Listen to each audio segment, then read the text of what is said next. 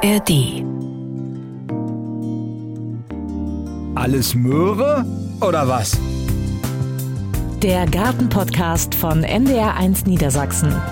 Ja, herzlich willkommen zu einer neuen Folge von Alles Möhre oder was. Ähm, diesen Podcast vom NDR in Niedersachsen bekommt ihr ja alle zwei Wochen in der App der ARD Audiothek.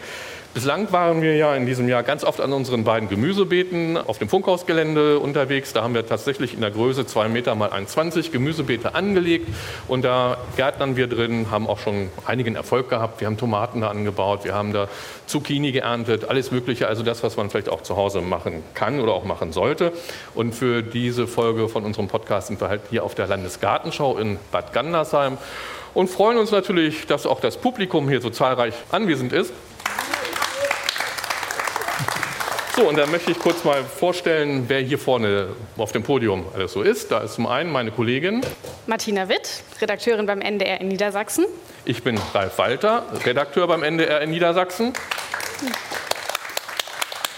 Und hier in der Mitte ist unser Kräuterexperte Burkhard Bohne. Burkhard, steh doch ganz kurz mal auf, damit auch du den Applaus genießen kannst. Ja, danke was Burkhardt alles drauf hat und was er alles so macht, da kommen wir gleich noch zu. Jetzt kann sich jetzt noch jeder setzen, wenn ich das so sagen darf. Martina. Genau, und ihr habt schon gemerkt, wir klingen heute ein bisschen anders. Wir sind draußen, wir sind auf der Landesgartenschau, weil wir in diesen Tagen 100 Jahre Radio feiern.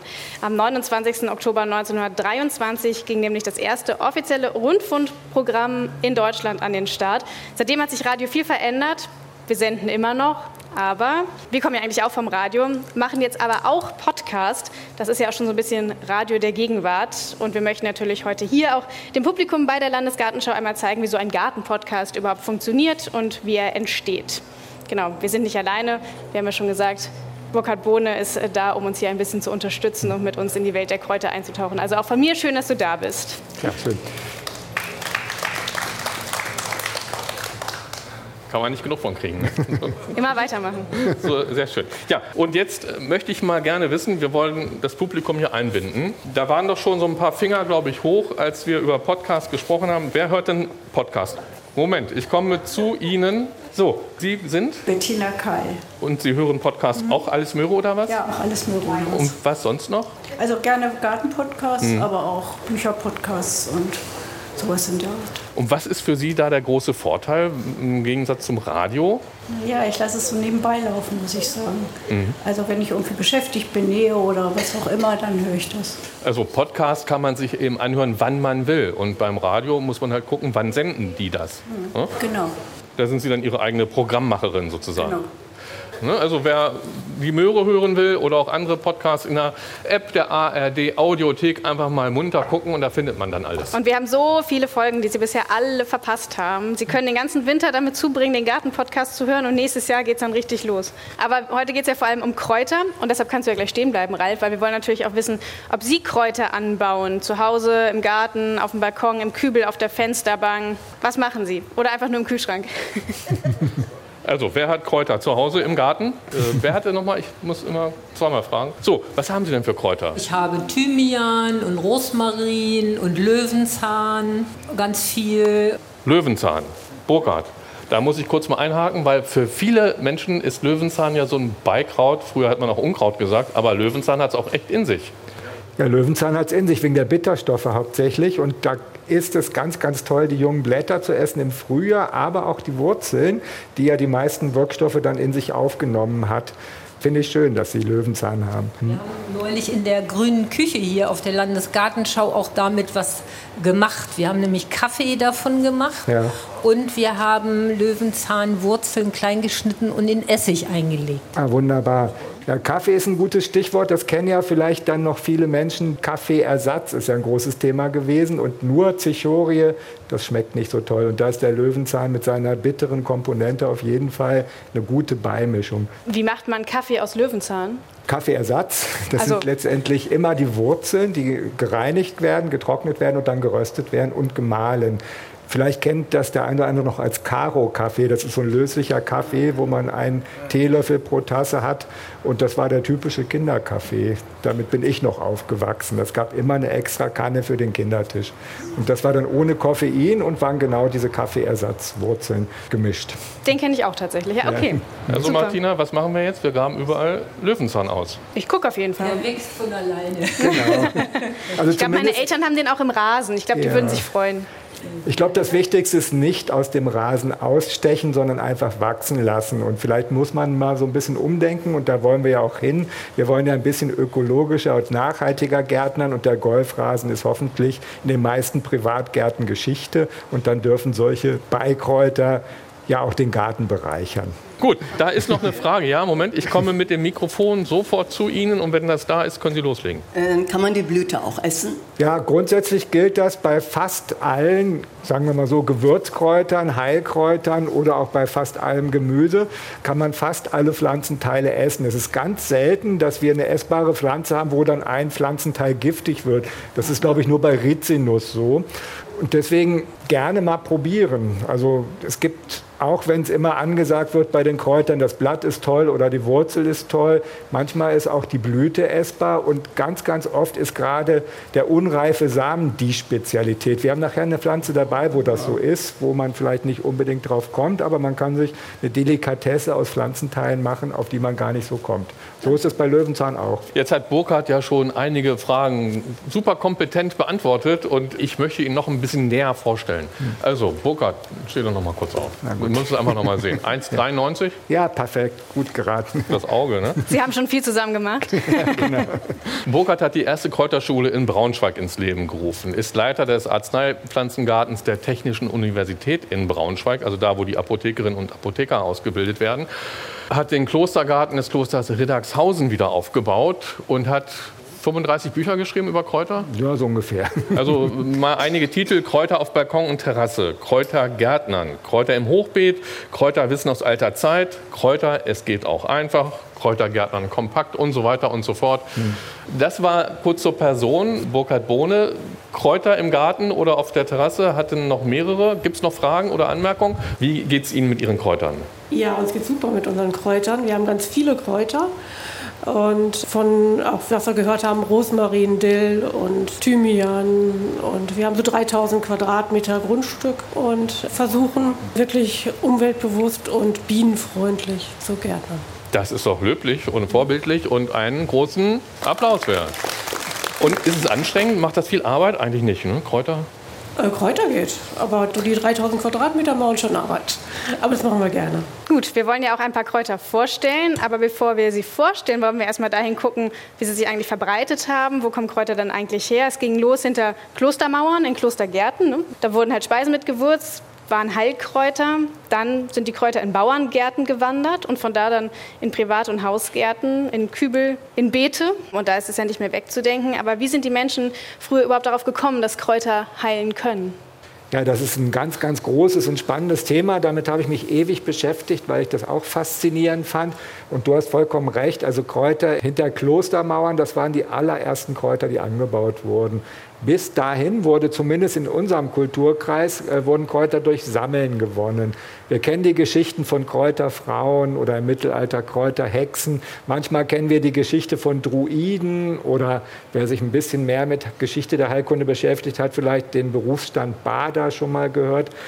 Ja, und da gab es bei allen gleich eine Herangehensweise, die super interessant ist. Also zum einen ist natürlich Ursache und Wirkung zu beobachten. Und ich glaube, eine ganze Menge ist durch Experimentieren entstanden. Das heißt, man hat ja in seiner belebten Natur alles gefunden und entnehmen müssen, was man zum Leben brauchte und so auch Gewürze und so auch Heilpflanzen. Und dann hat man natürlich Erfahrungen gemacht mit Giftpflanzen, aber auch mit Gewürzkräutern.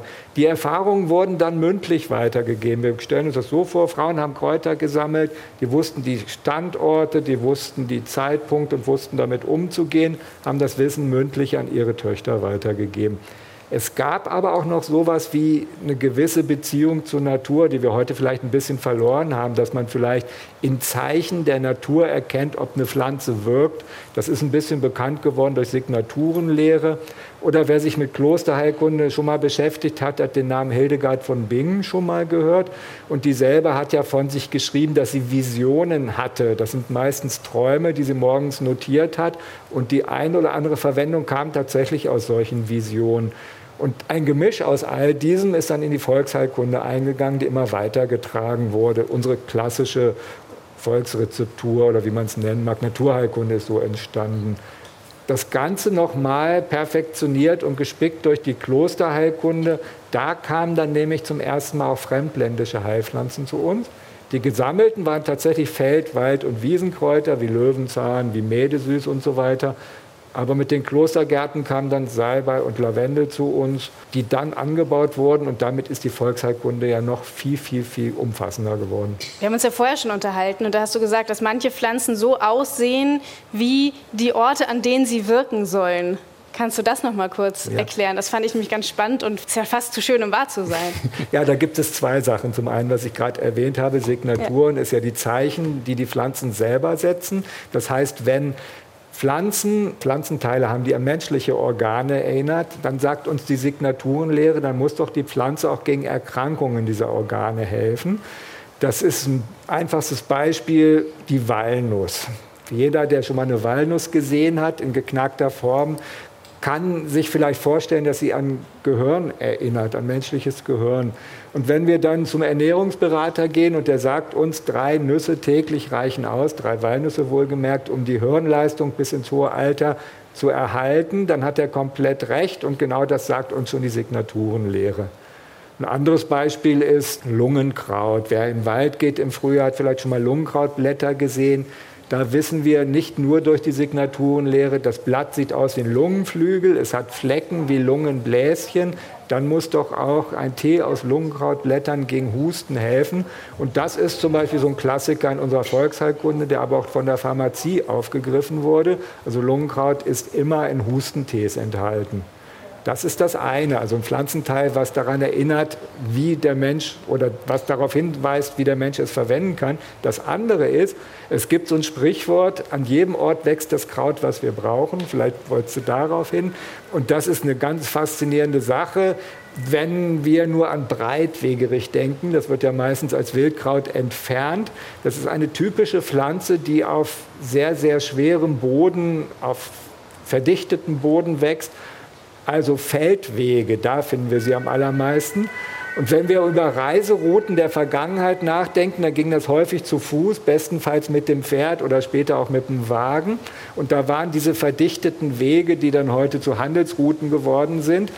Und die Menschen, die zu Fuß gingen, hatten natürlich nicht Schuhwerk wie wir heute, Barfußschuhe oder schöne Laufschuhe, sondern meistens Holzschuhe, die auch dafür gesorgt haben, dass man viele wunde Füße und Blasen hat und genau da, wo das passiert, sich Blasen laufen, wächst der Breitwegerich am allerliebsten. Und der Breitwegerich enthält ätherische Öle zum Beispiel und auch Gerbstoffe und ist bestens geeignet für die Wundversorgung. Und da kam dann irgendein findiger Mensch auf die Idee, sich diese Blätter in die Schuhe bzw. in die Strümpfe, wenn es welche gab, zu legen. Und das hat dann gleichzeitig die Wunden behandelt. Das ist so ein Beispiel dafür, dass die Kräuter dort wachsen, wo man sie am meisten braucht. Faszinierend. Ja, finde ich auch. Wir haben ja so einen weißen Eimer mitgebracht, der ist voller Kräuter. Heute Morgen war der noch leer und innerhalb kürzester Zeit hat er sich gefüllt. Und ich nehme den mal runter und greife da mal rein und suche mal was ganz Kompliziertes aus. Was könnte das wohl sein? Schnittlauch. Ja, jetzt haben wir es gut gehört. Schnittlauch war vorhin ganz frisch drüben von den Landfrauen. Die haben uns da ein bisschen was zur Verfügung gestellt. Und Schnittlauch, könnte man ja sagen, ist so ein ganz profanes Kraut hat man zu Hause, aber Schnittlauch hat es auch in sich, Burkhard. Schnittlauch hat es auf jeden Fall in sich. Natürlich ein tolles Aroma, deswegen nutzen wir Schnittlauch ja auch in der Küche auf Rührei, Quark und wie auch immer. Aber Schnittlauch enthält auch Scharfstoffe. Scharfstoffe wie in Zwiebeln, wie in Porree, wie in Kapuzinerkresse, wie in Meerrettich. Scharfstoffe helfen uns bei der Verdauung. Auf jeden Fall, weil sie Magensäfte anregen. Das wiederum wirkt verdauungsfördernd und deswegen werden so manche Speisen erst recht bekömmlich durch die Gewürze. Aber der Schnittlauch hat auch ganz viele Vitamine und Mineralien und gehört auch zu den Klassikern im Frühjahr, also zu den ersten Frühlingskräutern. Ist übrigens nicht heimisch, wie man oft denken mag. Also selbst die klassischsten aller Kräuter sind irgendwann bei uns eingeführt worden. Nicht alle, aber viele. Viele über die Klostergärten des Mittelalters, da kommt der Schnittlauch eben auch her. Und kommt ursprünglich aus welcher Region? Der kommt aus dem südöstlichen Mittelmeerraum und dem arabischen Raum. Dann jetzt die große Frage: Was ist das? Rosmarin. Burkhard, stimmt das? Ja, richtig, perfekt. Und, das war jetzt äh, auch nicht so schwer, muss man sagen. Ja, war nicht so schwer. Ich gebe auch dieses Zweiglein hier mal rum, könnt ihr ja alle mal dran reiben und riechen vielleicht. Und Burkhard erläutert, was Gutes drinsteckt im Rosmarin. Der Rosmarin ist unschwer zu erkennen, duftet ja sehr, sehr intensiv. Und äh, überall, wo Duftstoffe im Spiel sind, da sind ätherische Öle die Wirkstoffe der Kräuter. Die ätherischen Öle sind dann in den Pflanzenzellen enthalten, in diesem Fall besonders in den Blättern. Ist eine Pflanze aus dem Mittelmeerraum, ist eins der wenigen Kräuter, die eigentlich gar keine Kräuter sind, sondern botanisch gesehen ein Gehölz, also ein immergrünes Gehölz. Und wer den im Garten hat, weiß, dass der immer wächst, die Nadeln nicht abwirft und dass man nur Ernten braucht. Spannend ist bei dieser Pflanze, es gibt ja auch eine ewige Geschichte der Heilkunde. Also da, wo der Rosmarin herkommt, da gab es nicht Kräuterfrauen und nicht Druiden, sondern in Griechenland und Rom, das ist ja so die Heimat dieser Pflanzen, gab es Ärzte. Die Ärzte waren gleichzeitig Botaniker und haben Kräuterbücher geschrieben. Deswegen wissen wir von der antiken Kräuterkunde viel mehr als von unserer heimischen weil diese Kräuterbücher erhalten sind. Ganz spannenderweise hat kein einziger antiker Arzt den Rosmarin als Heilpflanze beschrieben. Er wurde als Zierpflanze beschrieben und ist dann vielleicht in Amphoren im Römischen Reich in der Toskana auf irgendwelchen Finkas gewachsen. Aber die Verwendung als Gewürzkraut und als Heilkraut ist uns erst aus den äh, mittelalterlichen Klostergärten bekannt. Also da sind ganz viele Pflanzen eingeführt worden, wo dann auch erst die Wirkung entdeckt wurde.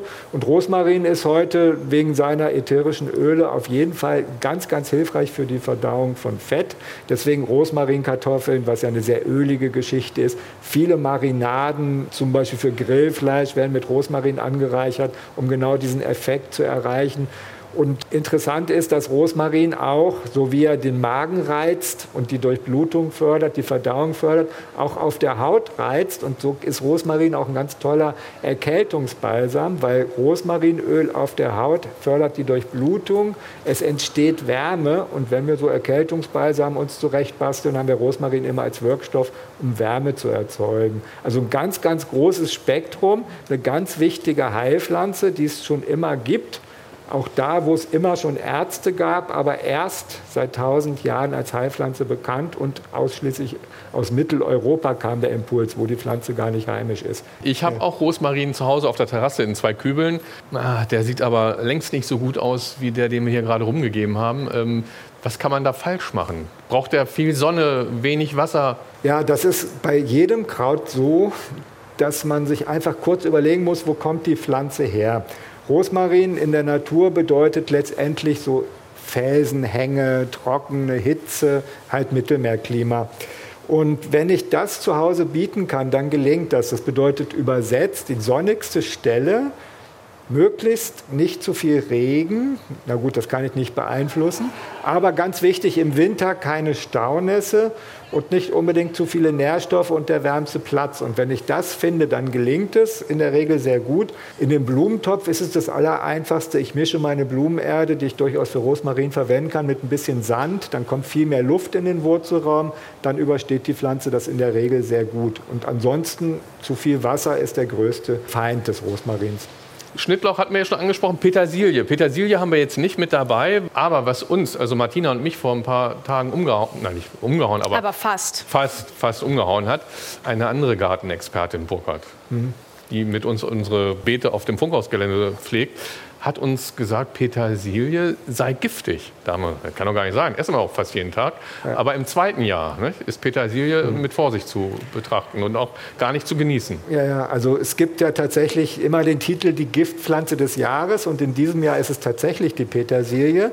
Und das hat äh, auch eine Relevanz. Und das ist komplett richtig, was du da erfahren hast im zweiten Jahr. Und zwar, die Petersilie bildet einen Inhaltsstoff, ist ein ätherisches Öl auch, namens Apiol. Und dieses Apiol ist giftig für Menschen. Aber die Petersilie bildet das nicht zu jeder Zeit. Petersilie ist eine typische zweijährige Pflanze, das heißt, ich sehe sie aus und habe dann so eine schöne Blattrosette, die ich den ganzen Sommer ernte. Und wenn ich sie dann überwintern lasse, dann setzt sie im zweiten Jahr Blüten an, um dann Samen zu bilden und sich selbst wieder auszusehen. Das haben wir auch bei Mangold und bei Kohl, wenn wir es abwarten können. Und genau ab dem zweiten Jahr, wenn der Blütenstiel wächst, dann wird eben dieses Apiol gebildet und dann wird die Petersilie giftig. Ich wollte nur gerne mal wissen, ob dann auch die Blätter giftig werden. Ja, das ist eine ganz wichtige Frage und eine richtige Ergänzung. Dann auch die Blätter. Das heißt ganz konkret und so wie jeder das in dem Garten auch gelernt hat, Petersilie wird in jedem Jahr neu ausgesät und an einem anderen Platz auch noch und dann auch tatsächlich abgeräumt, damit genau das nicht passiert. Das ist zwar so, wenn der Blütenstiel noch klein ist, dann sind die giftigen Wirkstoffe vielleicht noch wenig, aber sie werden dann immer mehr, dann sind es aber auch die Blätter. Und man kann die Frage auch nicht so ganz genau beantworten. Je größer die Blüte wird, umso weniger Blätter hat die Petersilie. Also das löst sich dann komplett in einen Blütenstand auf. Dann wird, hat man sowieso nichts mehr zu ernten. Aber grundsätzlich ist es richtig, Petersilie im Herbst rauszunehmen und im Frühjahr an anderer Stelle neu auszusehen dann passiert nichts. Unser da ist noch eine Frage. Noch eine Frage, hatte Martina gerade gesagt. Wer hatte noch? Die Dame in der pinken Jacke. Ah ja, okay. Kann man die Petersilie, die man im Supermarkt kauft, unbedenklich essen? Ja. Oder ist sie auch schon zwei Jahre alt? nein, nein äh, ja, man kann sie auf jeden Fall unbedenklich essen. Das ist jetzt, na, das ist so eine Ermessenssache. Also ich würde nur Bio-Petersilie grundsätzlich essen. Und dann ist sie auf jeden Fall jung genug, dass man sie essen kann. Ob sie schmeckt, das ist eine ganz andere Geschichte. Meistens werden die Pflanzen, die man im Supermarkt kauft, hauptsächlich die Kräuter und Basilikum ist ja eines der wichtigsten Kräuter, was ich im Supermarkt kaufe, die werden in Gärtnereien mit hohen Temperaturen, hohem Stickstoffeinsatz und viel Wasser gezogen. Und das geht immer auf Kosten der Konsistenz und des Geschmackes. Aber man kann diese Pflanzen ganz gut nutzen, um sie dann vielleicht an den Garten zu akklimatisieren, um sie dann später im Sommer zu essen. Das ist vielleicht eine intelligentere Lösung.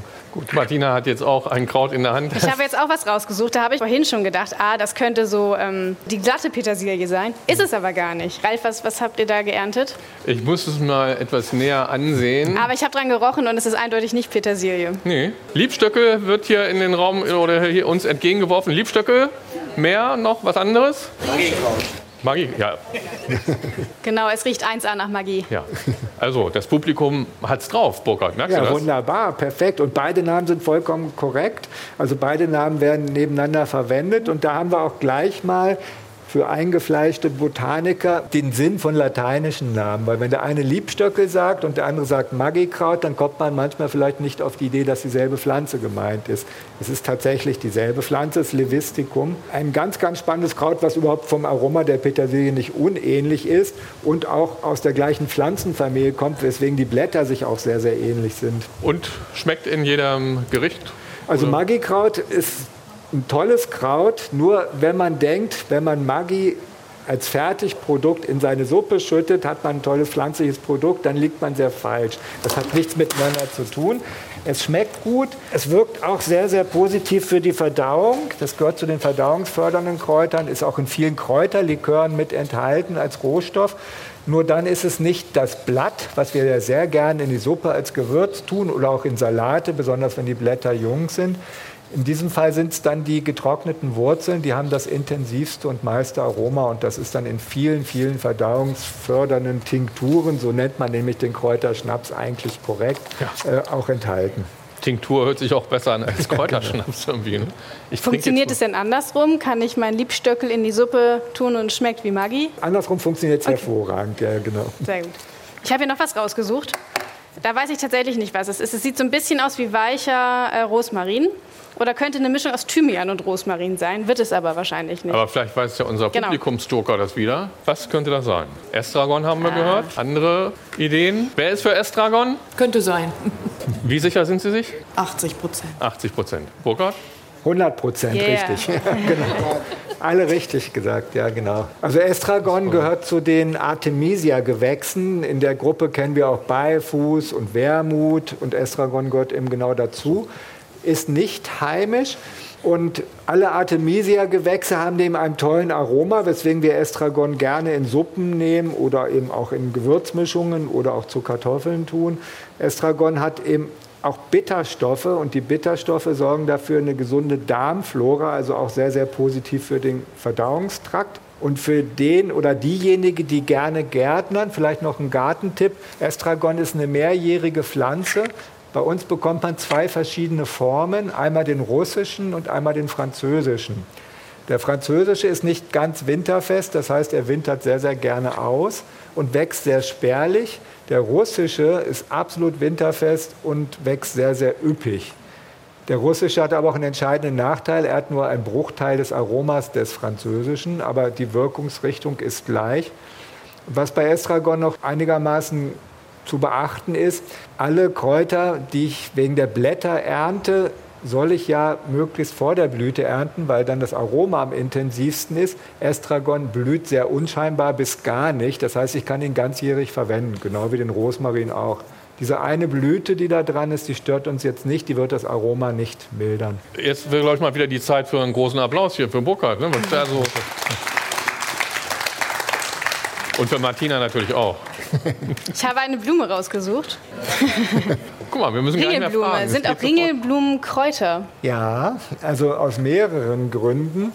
Kommt immer darauf an, wie man Kräuter definiert. Es gibt ja zwei Herangehensweise im Volksmund, sagen wir mal. Botanisch ist es eine ganz andere Sache. Also die Botaniker, die sagen, alle Pflanzen, die nicht verholzen, sind Kräuter. Aber Kräuterkundler sagen, alle Pflanzen, die eine Wirkung haben, die ich entweder in der Küche oder als Heilkraut verwenden kann, sind Kräuter. Und da wollen wir heute mal dabei bleiben.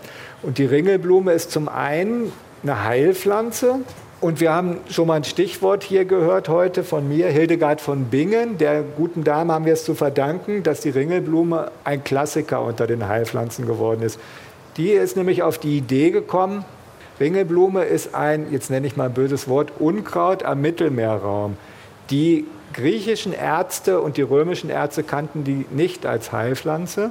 Aber Hildegard von Bingen hat sich die Pflanze bringen lassen, sie in Klostergärten angebaut, hat diese Blütenblätter gezupft, getrocknet, hat sie in Schweinefett eingelegt, damit die Wirkstoffe quasi ausgezogen und hat die allererste Ringelblumensalbe draus gemacht.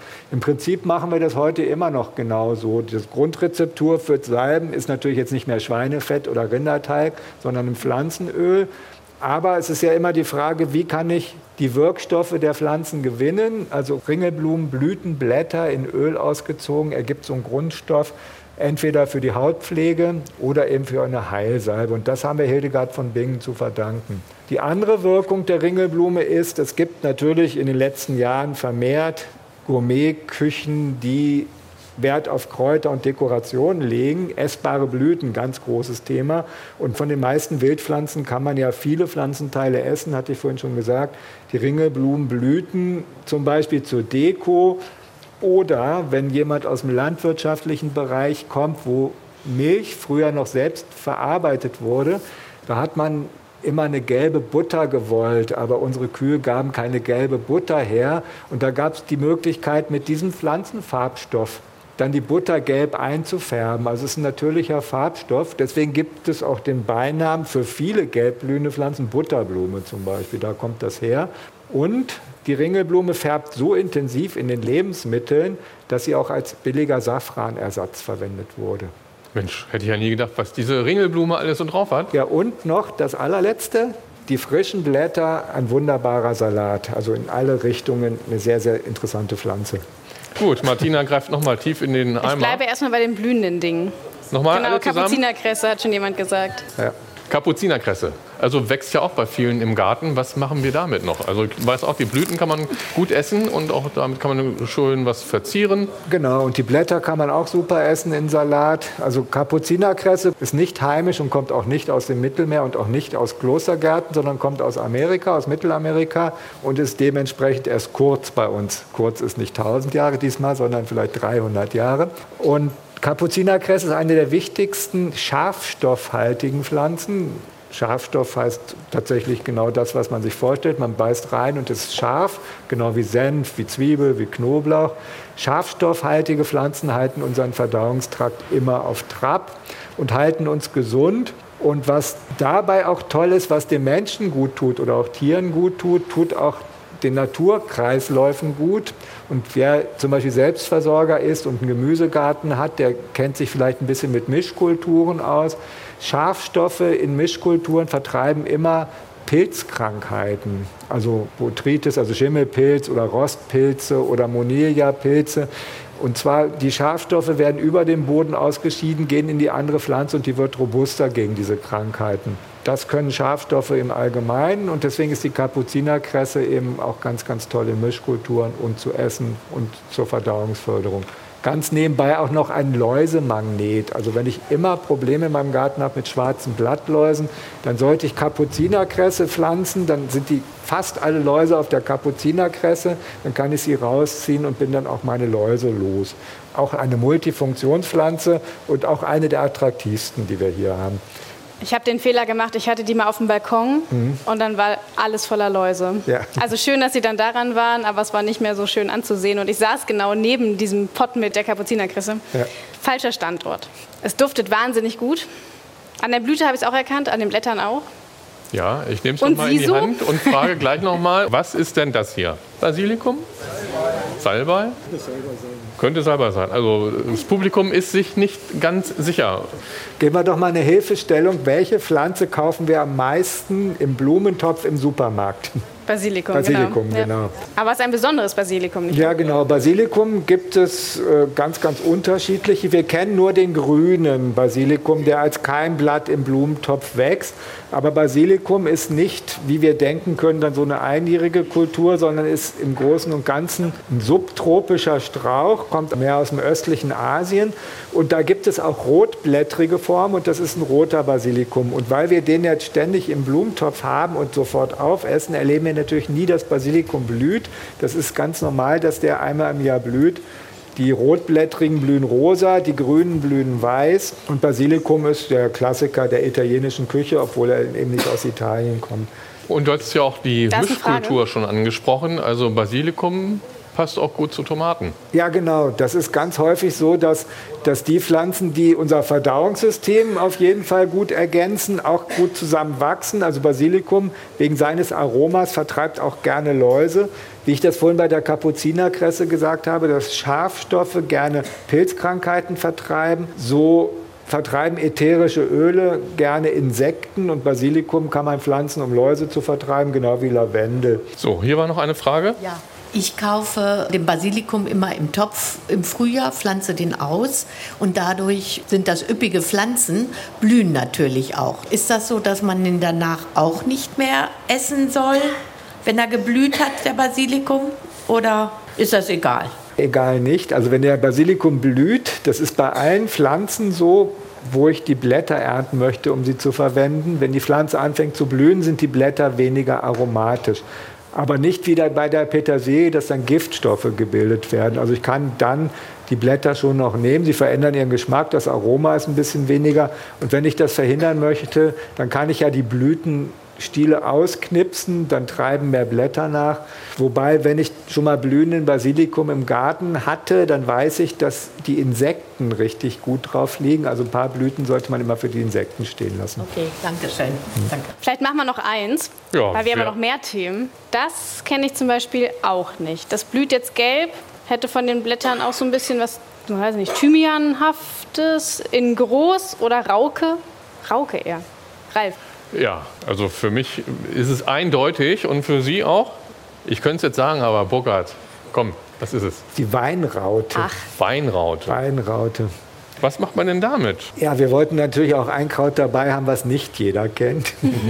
Weinraute, so sieht sie aus? Also Weinraute hat ein ganz, ganz intensives eigenes Aroma. Man muss mal so, so ein Blatt zerreiben. Weinraute ist ein östliches Mittelmeerkraut. Und Weinraute ist auch so ein Beispiel dafür, wenn auch Kräuter eine Heilwirkung haben oder eine Gewürzwirkung haben, dann ist das ja immer ein positiver Effekt, aber es ist auch so bei stark wirksamen Heilpflanzen, dass man sie auch schnell überdosieren kann.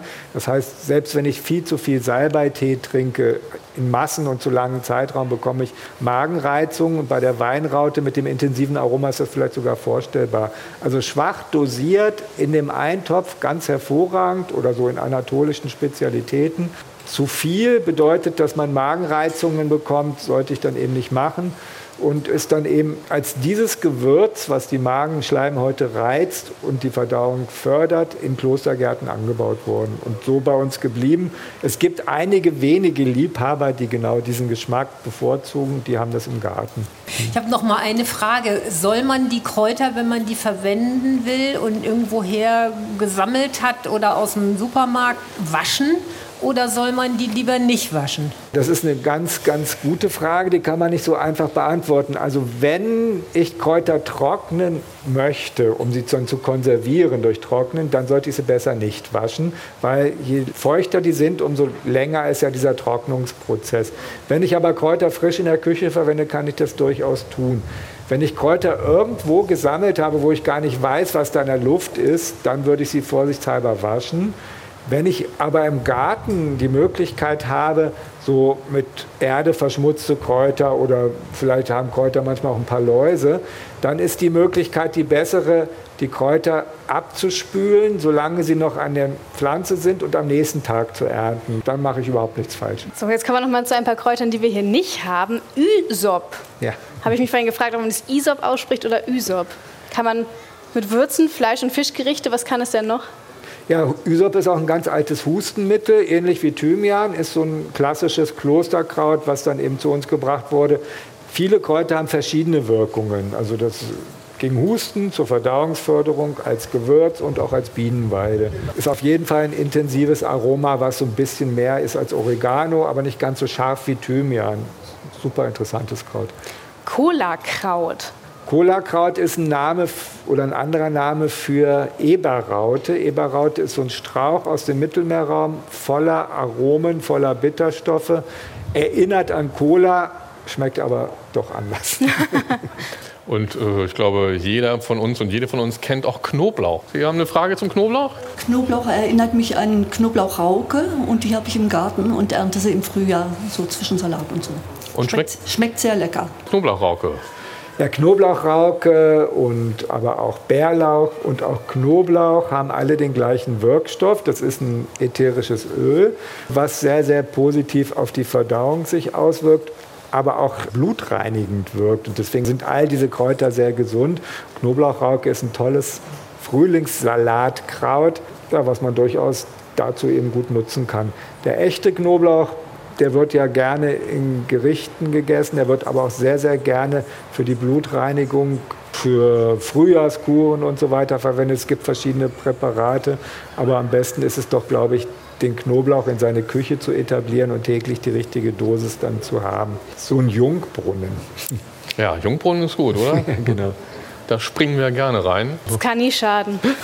genau. Gut, wir haben auch noch das echte Zitronengras. Ist so ein bisschen so ein Exot noch, aber kommt äh, immer mehr in Mode. Ja, ist ein tolles Kraut. Das ist jetzt ein bisschen schwieriger zu halten. Es kommt ja auch aus dem asiatischen Raum, ist nicht unbedingt winterfest, aber wächst bei uns trotzdem sehr, sehr gut. Zitronengras hat ein frisches, zitroniges, tolles Aroma. Entweder die jungen Blätter fein gehackt in Obstsalate, aber noch viel lieber das Zitronengras als Tee oder in Teemischungen. Da kommt uns auch sehr entgegen, dass das Zitronengras ein tolles Aroma hat, aber keine Heilwirkung im Sinne von Zitronenmelisse oder Salbei oder auch wie die Pfefferminze. Und wer Teetrinker ist, der wird zu schätzen wissen, wenn ein Kraut auch mal wenig Heilwirkungen hat, weil man kann ja auch Kräutertee oder Kräuter insgesamt sehr schnell überdosieren. Also man muss mit Kräutern ja so umgehen wie mit allen Medikamenten sozusagen. Also eine zu hohe Dosis ist auch da kontraproduktiv. Und wer Kräutertee trinkt, hat schnell eine hohe Dosis an Wirkstoffen und da braucht es dann eben so Haustees. Und das sind Tees, die wenig Wirkung haben. Dazu zählt das Zitronengras, aber auch Zitronenverbene zum Beispiel oder Himbeer- und Brombeerblätter. Das sind alles so Tees, die keinen Schaden anrichten, die man unbegrenzt über einen langen Zeitraum und literweise trinken kann, wenn man Kräutertee-Fan ist. Da kommt mir der gute alte Paracelsus gleich in den Kopf. Ne? Also die Dosis macht das Gift. Die Dosis macht das Gift, genau. Also in Maßen genossen, wie das meistens so ist im Leben, ist alles ganz verträglich. Haut man zu sehr über die Stränge, dann rächt sich das am Ende doch mal. Ja, hast du noch ein Kraut in der Hinterhand oder? Wir haben noch ganz viele Kräuter in der Hinterhand. Die Frage ist, ob wir noch mal praktisch werden wollen, Ja, was dann- Herbst dann- und Winter angeht. Ja, gucken wir auf Herbst und Gucken Winter. wir mal auf Herbst und Winter, weil wir haben jetzt über so viele schöne Kräuter geredet, die wir irgendwie draußen anpflanzen können, im Garten oder auf dem Balkon. Wie kriegen wir die denn jetzt über den Winter? Darum soll es jetzt noch mal gehen. Wir haben ja schon gehört, Petersilie lohnt sich nicht, weil wird im zweiten Jahr eh giftig und im Zweifel sollte man die im nächsten Jahr auch an einen anderen Ort setzen, hast du schon gesagt. Schnittlauch. Kriege ich Schnittlauch über den Winter und wenn ja, wie? Und was muss ich danach machen? Also Schnittlauch ist vollkommen winterhart bei uns. Da brauche ich gar nichts machen. Ich lasse ihn einfach stehen. Früher, als wir die Gärten noch aufgeräumt haben, wurde er im Herbst abgeschnitten. Machen wir auch nicht mehr. Bleibt dann liegen und wird dann im Frühjahr einfach abgezupft. Das Einzige, was man damit ab und zu mal machen kann, damit er wüchsiger ist, vielleicht ausgraben und teilen, wie man das bei Stauden macht. Aber alle drei, vier Jahre, das reicht. Wie sieht es aus mit Salbei? Salbei ist ja erst seit 1000 Jahren bei uns, also relativ jung. Als es noch Winter gab, das heißt Schnee und manchmal auch Frost und manchmal auch über längere Zeit, da galt Salbei immer als bedingt winterfest, mit ein bisschen Winterschutz zu versehen. In den letzten 10, 15 Jahren waren die Winter nicht so, dass Salbei da erfroren wäre. Aber wenn ich so eine exponierte Lage, zum Beispiel im Oberharz habe, dann hilft es, wenn ich solche immergrünen Pflanzen, wozu Salbei auch gehört, die aus dem Mittelmeerraum kommen, vielleicht mit ein bisschen Fichte abdecke oder Stroh, damit einfach die Verdunstung im Winter ein bisschen äh, gedrosselt wird, damit die Pflanze nicht vertrocknet. Das gleiche gilt dann wahrscheinlich auch für Rosmarin. Oder Das Frost kann der ja eigentlich ab. Ja, das gleiche gilt auch für Rosmarin. Bei Rosmarin ist das noch extremer, weil das kann man sich ja vielleicht schon vorstellen, wenn die Pflanze so in Winter geht. Wir haben den Boden zum Beispiel gefroren, dann kann die Pflanze kein Wasser aufnehmen, weil sie nicht tief wurzelt. Dann scheint die Sonne da drauf, die vielen Blätter verdunsten viel Wasser und wenn dann so ein Frost mal vier Wochen hält, dann vertrocknet die Pflanze regelrecht, weil sie kein Wassernachschub kommt. Und deswegen ist der Winterschutz dann tatsächlich abdecken durch das Schattieren, dann wird halt nicht so viel Wasser verdunstet. Gibt es denn Fragen aus dem Publikum zum Thema Kräuter über den Winter bringen? Jawohl. Dann legen Sie doch mal los. Um welches Kraut geht es? So grundsätzlich, ob man die Gartenkräuter gießen soll im Winter. Ja, das ist eine gute Frage. Also kommt drauf an. Wir hatten jetzt auch noch ein paar trockene Winter tatsächlich. Und die immergrünen, also das sind die, die im Winter grüne Blätter haben, die verbrauchen auch Wasser. Und da kann es durchaus mal passieren, dass es zu trocken wird. Wobei im Garten eher nicht, da gibt es auch Tau. Viel wichtiger ist das für Kräuter, die ich ins Winterquartier bringe und im Topf überwintere, weil wenn so ein Topf austrocknet, dann ist es genauso blöd, als wenn die Wurzeln einfrieren. Die muss ich auf jeden Fall gießen. Und ich würde mal sagen, im Garten bei immergrünen Pflanzen, wenn ich einen extrem sandigen Boden habe, dann kann ich das auch ab und zu mal machen. Ja. Ich habe eine Sache noch. Wir haben ja auch Basilikum bei uns im alles Möhrebeet auf dem Funkhausgelände. Das ist riesig gewachsen, bestimmt 30 Zentimeter hoch, ist total buschig geworden, ganz toll. Noch höher, sagt Ralf. 50. Mindestens. Brust hoch. Mindestens. Kopf hoch, alles mögliche. Also richtig gut geworden. Müssen wir jetzt abernten, weil wenn der Frost kommt, dann ist es eh tot. Ne? Oder würde es sich lohnen, das reinzuholen, so über den Winter zu bringen, nächstes Jahr wieder rauszupflanzen? Also im Großen und Ganzen Basilikum, auch wenn wir es nicht wissen oder nicht glauben, wenn wir es im Topf im Supermarkt sehen, ist tatsächlich ein echter Strauch aus subtropischen Gebieten. Das heißt, wenn ich ein Basilikum einzeln in Topf pflanze und dann auch gelegentlich umtopfe, kann er viele Jahre alt werden und wird dann auch tatsächlich ein Strauch. Nur dazu brauche ich das richtige Winterquartier. Das heißt, wie alle Menschen, die Kübelpflanzen haben, wie Oleander oder von mir aus auch Geranien oder Oliven, brauche ich einen frostfreien, hellen Raum, der nicht zu warm ist. Da könnte ich auch Basilikum über viele Jahre halten. Meistens ist der Raum nicht so optimal, weil er dann zu warm ist oder zu wenig Licht hat. Dann können Läuse kommen. Und da liegt das Problem. Wenn ich ihn wirklich optimal überwintern kann, lohnt es sich, den über viele Jahre zu halten. Gut, also man muss die Bedingungen schaffen, ansonsten aufessen, Genau, und neu, neu- kaufen. Ja, genau. Oder neu säen. Neu säen, auch, genau. ne? Aber aufessen ist ja auch nicht schlecht. Aufessen, so ein gutes Pesto. Ja, da kriegen genau. wir einiges zusammen, was wir da haben. Die sind ja so hoch, ne, wie wir wissen. Mindestens. Genau. So 1,20, 1,30. So, das waren in alles Möhre oder was. Viele, viele Tipps, wie ihr eure Kräuter über den Winter bekommt, welche Kräuter überhaupt wichtig sind, welche Inhaltsstoffe drin sind, was diese Kräuter alles bewirken.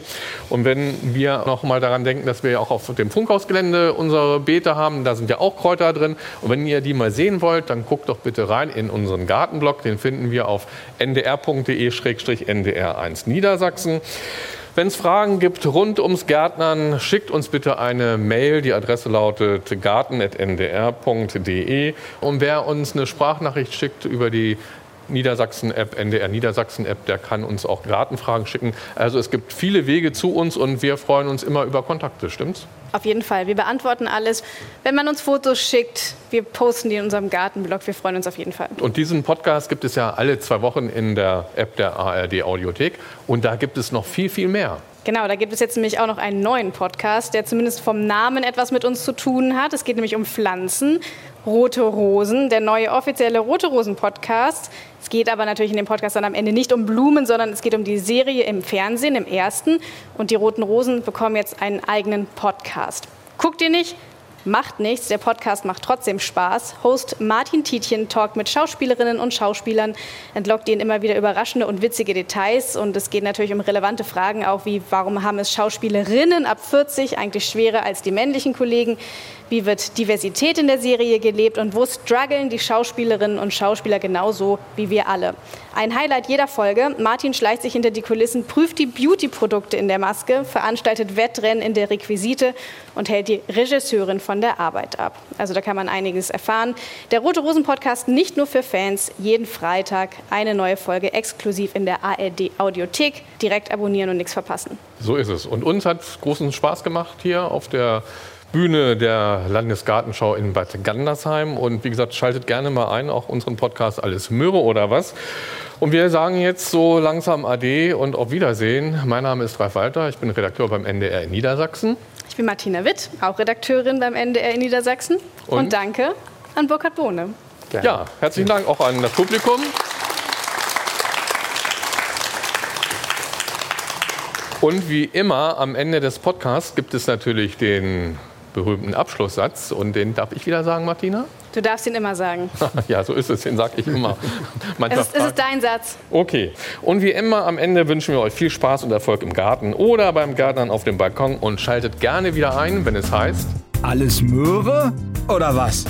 Der Gartenpodcast von NDR1 Niedersachsen.